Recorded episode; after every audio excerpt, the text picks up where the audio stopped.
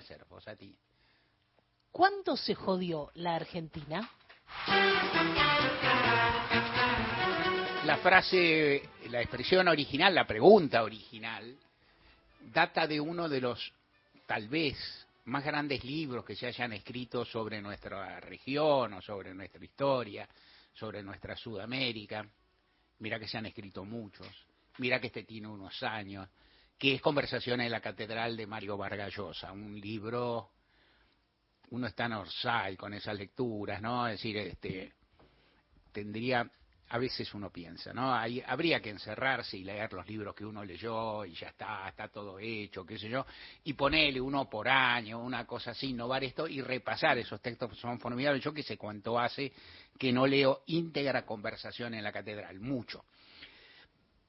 Pero de cualquier manera queda un registro, un recuerdo potente e imponente de ese libro que mezcla tiempos, trabaja con muchos personajes, recorre formidablemente la historia del Perú. Era tal vez el momento en que Vargas Llosa no era, no era todavía, no estaba sindicado y no estaba ubicado como un cuadro de la derecha de la derecha mundial y de la derecha de la región, el, muy, buena parte de su conocimiento sobre la vida política y la vida pública lo mantiene y uno de sus últimos libros, ha escrito varios más después, Tiempos Recios, lo sostiene muy, muy bien hablando sobre Guatemala. Pero estoy en el Perú, estamos en el Perú, en la patria chica de Mario Vargallosa y esta frase, cuando se jodió el Perú, enhebra muchas historias de vida y muchas historias de personajes que se van ligando unos y otros.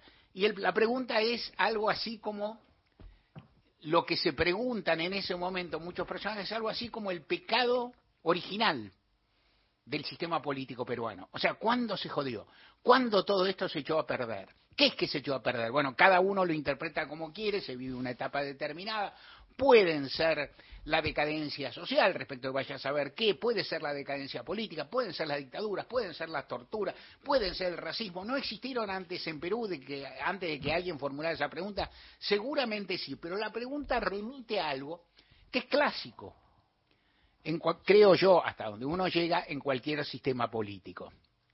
A veces uno se pregunta, si eso no habrá ocurrido, qué, qué sería la opinión pública, si eso no habrá ocurrido cuando se cayó el imperio romano y todos los romanos empezaron a decir de quién era la culpa, que nunca es de los bárbaros, ¿no? Que siempre, digamos que en esas discusiones muy a menudo, y en esto voy llegando a la Argentina, que es por ahí lo que me interesa conversar ahora, más o menos, es buscar un responsable, no buscar eh, tal vez responsabilidades históricas, tal vez responsabilidades del sistema, tal vez políticas, la culpa la tiene el peronismo, pero más, o la culpa la tiene la derecha, o la culpa la tiene vaya a saber quién, pero eh, sobre todo ahí se buscan responsabilidades y en muchos de estos casos cuando se calcula la derrota o se descuenta la derrota, aparecen los ajustes de cuentas internos. O sea, este tuvo la culpa, este nuestro.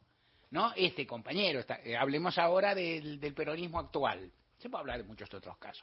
En los 70, en los 70 ocurrió parecido. ¿Quién tuvo la culpa del golpe militar? En general, mi visión, ¿cuándo se jodió el peronismo del 70, por ejemplo? ¿Cuándo se jodió? Lo jodieron las organizaciones armadas que no acataron del todo la, el, digamos, la, la autoridad de Perón, lo jodió el gobierno de Isabel Martínez, lo, jodió López Rega, lo jodieron los sindicatos que fueron bastante pasivos, pero que se levantaron muy de modo muy rotundo y con enorme movilización contra López Rega, fue demasiado transigente el gobierno peronista, fueron los peronistas racionales de entonces, los peronistas del partido, los políticos clásicos del peronismo que quisieron establecer un vallado en derredor de Isabel Perón, cuyo gobierno, claro, digo mi opinión, porque también estoy contando algo, bueno, su gobierno era una calamidad y hubiera sido mejor que ese conjunto de políticos avesados,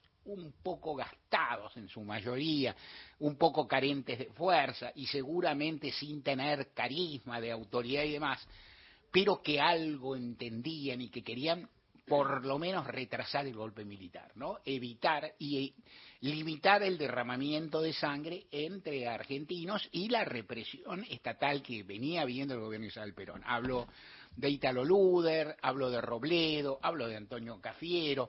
De hecho, hubo un lapso en el cual, eh, en el año 75, en el cual Isabel se fue a Cochinga, creo, no sé, alguna localidad, alguna localidad serrana de licencia, y la suplió Ítalo Luder, que era presidente del Senado, y ahí hubo un esfuerzo de estos dirigentes y algún otro que me pierdo en el camino, pero digamos de este tipo, creo que también estaba por ahí, creo que todavía estaba Gómez Morales, pero en fin, eran dirigentes más clásicos de un peronismo, más clásico, menos violento, no pertenecían a la izquierda peronista y tenían ansia de parar. Tuvieron la culpa de ellos porque fueron demasiado moderados, que bueno, con el tiempo, y ahí hubo una cantidad de críticas y demás que se que la dictadura asordinó, pero no hizo desaparecer o no hizo, no extinguió. Yo las recuerdo, bueno, porque viví ese tiempo. Hubo polémicas, hubo, y después con el tiempo, a esto quiero llegar aún respecto del presente, uno empieza a conocer una cantidad de cuestiones o a ver mejor algunas cuestiones que en el momento por ahí te perdés. Por ejemplo, la secuencia de los golpes militares en la región no fue producto solo argentino. O sea, el gobierno de Isabel Perón pudo ser mejor o peor, los políticos tradicionales pudieron ser mejor o peor, lo, el partido auténtico que representaba la organización Montonero pudo ser mejor o peor, pero había un sino, ahí había un destino de golpe de Estado porque ocurrió en cualquier, muchos otros países vecinos y hermanos sin que las circunstancias fueran idénticas. Esto pasaba. Lo segundo, que aún se veía menos, era que se había terminado, es decir, el abrupto fin del Estado benefactor. Que esto se tarda en ver y se tarda en ver y todavía hay gente que no lo termina de ver. O sea, el Estado benefactor que determinó y dio sentido a tres décadas ulteriores al final de la llamada Segunda Guerra Mundial, se caía, terminaba. En la Argentina es notorio y poco conocido y poco metabolizado y poco analizado, me parece, que el lapso 45-75, los 30 años gloriosos, coincide casi en calco con la fecha del 17 de octubre y el Rodrigazo o sea, fechas notables del peronismo, y dos fechas que sin duda sucedieron en ese momento y podía haber sucedido un poco antes, un poco después. En este caso, encajan justo con un fenómeno internacional del que el peronismo forma parte.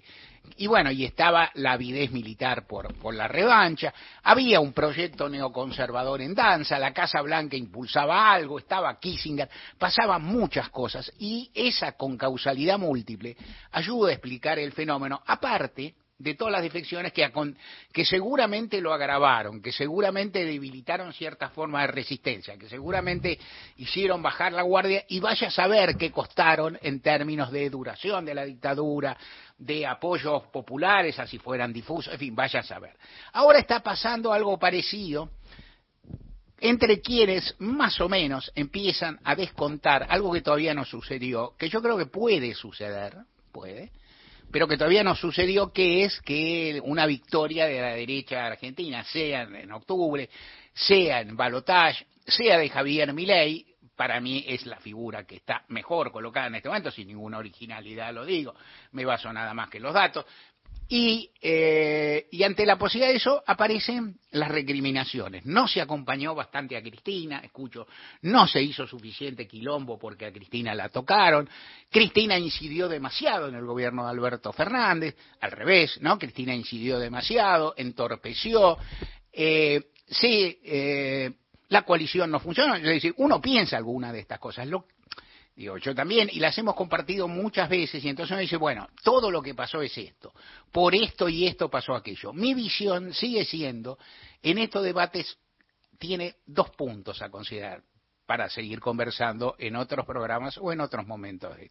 El primero es que esto, la multicausalidad, es decir, lo que ocurre a la Argentina ocurre por muchos motivos, por muchas causas, a mi ver, y entonces muchas entre otras circunstancias internacionales, como las que nos habló Juan Manuel, como decir, determinadas oleadas, oleadas de derecha, oleadas de gobiernos que no sobreviven a haber administrado una pandemia, ¿no? que no sobreviven en términos de opinión pública, esto le pasa a muchos o a casi todos.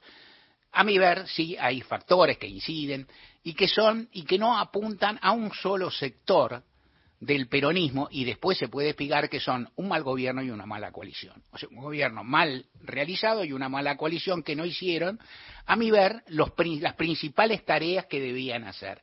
Se llega entonces a un momento de desenlace en el cual es imposible reparar todo lo que no se hizo y se llega a la sabiduría de, relativa de la unidad, pero una unidad herida por todo lo que se hizo antes. Es simple. Esto, esta es mi visión entre tantas otras. La segunda parte de esta visión es que este no es el momento para ajustar cuentas. Este, esto no quiere decir que no se pueda discutir, lo acabo de hacer. ahí lo vengo haciendo, aparte, lo vengo haciendo. Lo que quiero decir es que por ahí no es el momento de ensañarse en ese aspecto y eh, cualquiera se puede remitir a lo que haya dicho, a lo que haya comentado, a lo que haya escrito, a lo que haya debatido o a lo que haya impulsado, pero tal vez en el, en el tramo final, o en por lo menos en el tramo de la, segunda, de, la, de la segunda instancia electoral, tal vez no es el momento para enfervorizarse respecto de los otros y pensar un poco qué es lo que se puede hacer y qué es lo que se puede reparar de lo mucho que se ha dañado. Es un punto de vista, tiene que ver con la discusión, cuándo se jodió la Argentina. Y de nuevo, y otro punto, tres, para seguir conversando. La Argentina no es el peor país del mundo como no era el mejor hace cuatro años, hace ocho años, hace diez años. La Argentina es otra cosa. Si la pregunta de la Argentina es cómo la Argentina llegó a desnaturalizarse, pone, desnaturalizarse todo de corrido, así, cómo llegó a, desnaturalizarse y a ser absolutamente un país detestable, mi impresión es que eso nunca sucedió mi impresión es que no se ha tocado fondo, ni mucho menos, lo que va en un doble sentido, y termino acá porque me corre el reloj. Eh, lo primero, el primer sentido es que se puede caer más hondo. El primer sentido que creo que no registran muchos votantes, novatos en general, dicen, muchos que creen que las cosas no pueden empeorar, las cosas siempre pueden empeorar. Y en la Argentina tenemos sobradas experiencias en ese sentido, experiencias empíricas vividas y padecidas. El segundo es que, eh, bueno, esto, las cosas pueden empeorar y, no se, y tampoco es tan horrible la situación actual. No es la peor del mundo, no es la peor de la historia argentina, es muy incómoda y chocante para muchos argentinos que tienen mucho derecho a tener bronca, a tener furia, a estar indignados. No sé si tienen derecho a odiar, es un debate.